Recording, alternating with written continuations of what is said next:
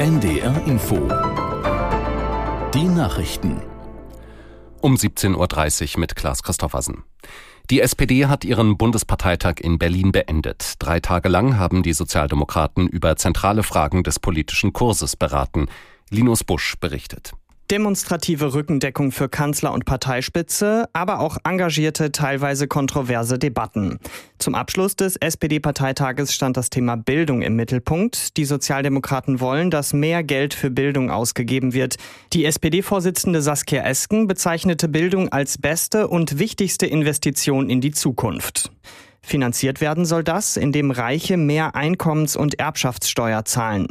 Die große Abrechnung mit der Politik der Bundesregierung blieb auf dem SPD-Parteitag aus. Bundeskanzler Olaf Scholz wurde für seine Rede bejubelt, die Parteivorsitzenden mit guten Ergebnissen wiedergewählt. Bei der UN-Klimakonferenz in Dubai hat Außenministerin Baerbock dazu aufgerufen, den Ausstieg aus fossilen Energien nicht zu blockieren. In den letzten beiden Verhandlungstagen müsse erreicht werden, dass nicht zwei oder drei Länder sich gegen den Rest der anderen Staaten stellen. Sie nannte kein Land namentlich. Aus Verhandlungskreisen wurde aber bekannt, dass insbesondere Ölstaaten wie Saudi-Arabien als Bremser auftreten.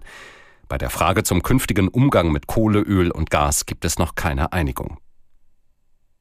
Im Gazakrieg treibt Israel seine Militäroffensive voran. Panzer drangen Bewohnern zufolge heute ins Zentrum von Khan Yunis vor, der größten Stadt im Süden des Gazastreifens. Israels Ministerpräsident Netanyahu wies Forderungen nach einem Ende der Kämpfe zurück. Das sei mit dem Kriegsziel, die radikal-islamische Hamas zu eliminieren, unvereinbar. Ein Regierungssprecher wies zugleich den Vorwurf des jordanischen Außenministers Safadi, Israel würde Palästinenser systematisch aus dem Gazastreifen vertreiben, als unerhört und falsch zurück. Im Zentrum von Magdeburg ist eine neue Synagoge eröffnet worden. Sachsen-Anhalts Ministerpräsident Haseloff sagte bei einem Festakt, der Neubau stehe für ein friedliches Miteinander und für Pluralismus. Jüdisches Leben werde wieder deutlich sichtbarer und erlebbar.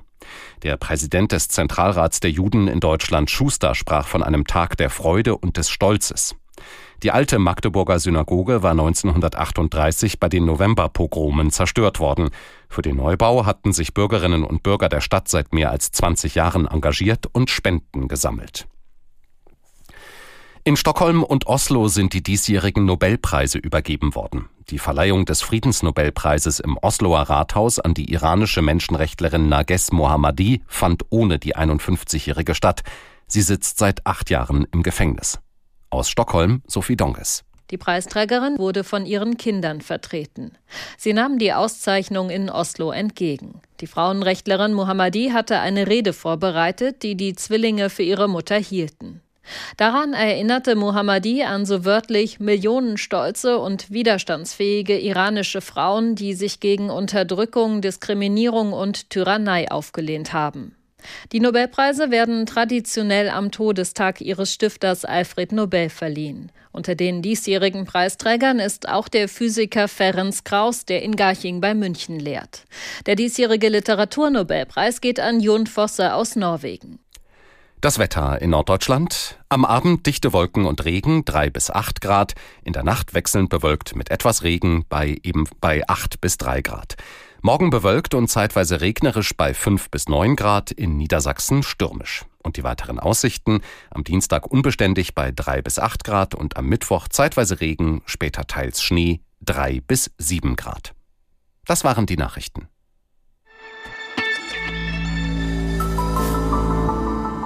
Willkommen zurück zu unserem Synapsen-Podcast NDR Info Wissenschaft aus Braunschweig. Heute mit einer Podiumsdiskussion zum Thema Übers Klima reden. Wie kann das gelingen? Wir haben jetzt erstmal eine Bestandsaufnahme gemacht, quasi wie im Moment über das Thema Klima überhaupt gesprochen wird. Jetzt würde ich gern dazu kommen, wozu das führt. Also was, was macht das mit den Menschen? Ähm, Sie forschen vor allem auch zum Thema Klimaemotionen. Da gibt es ja zum einen die Klimaangst. Ähm, ich habe jetzt aber auch gelesen, dass es da durchaus auch noch die Klimadepression, die Klimawut, Klimaburn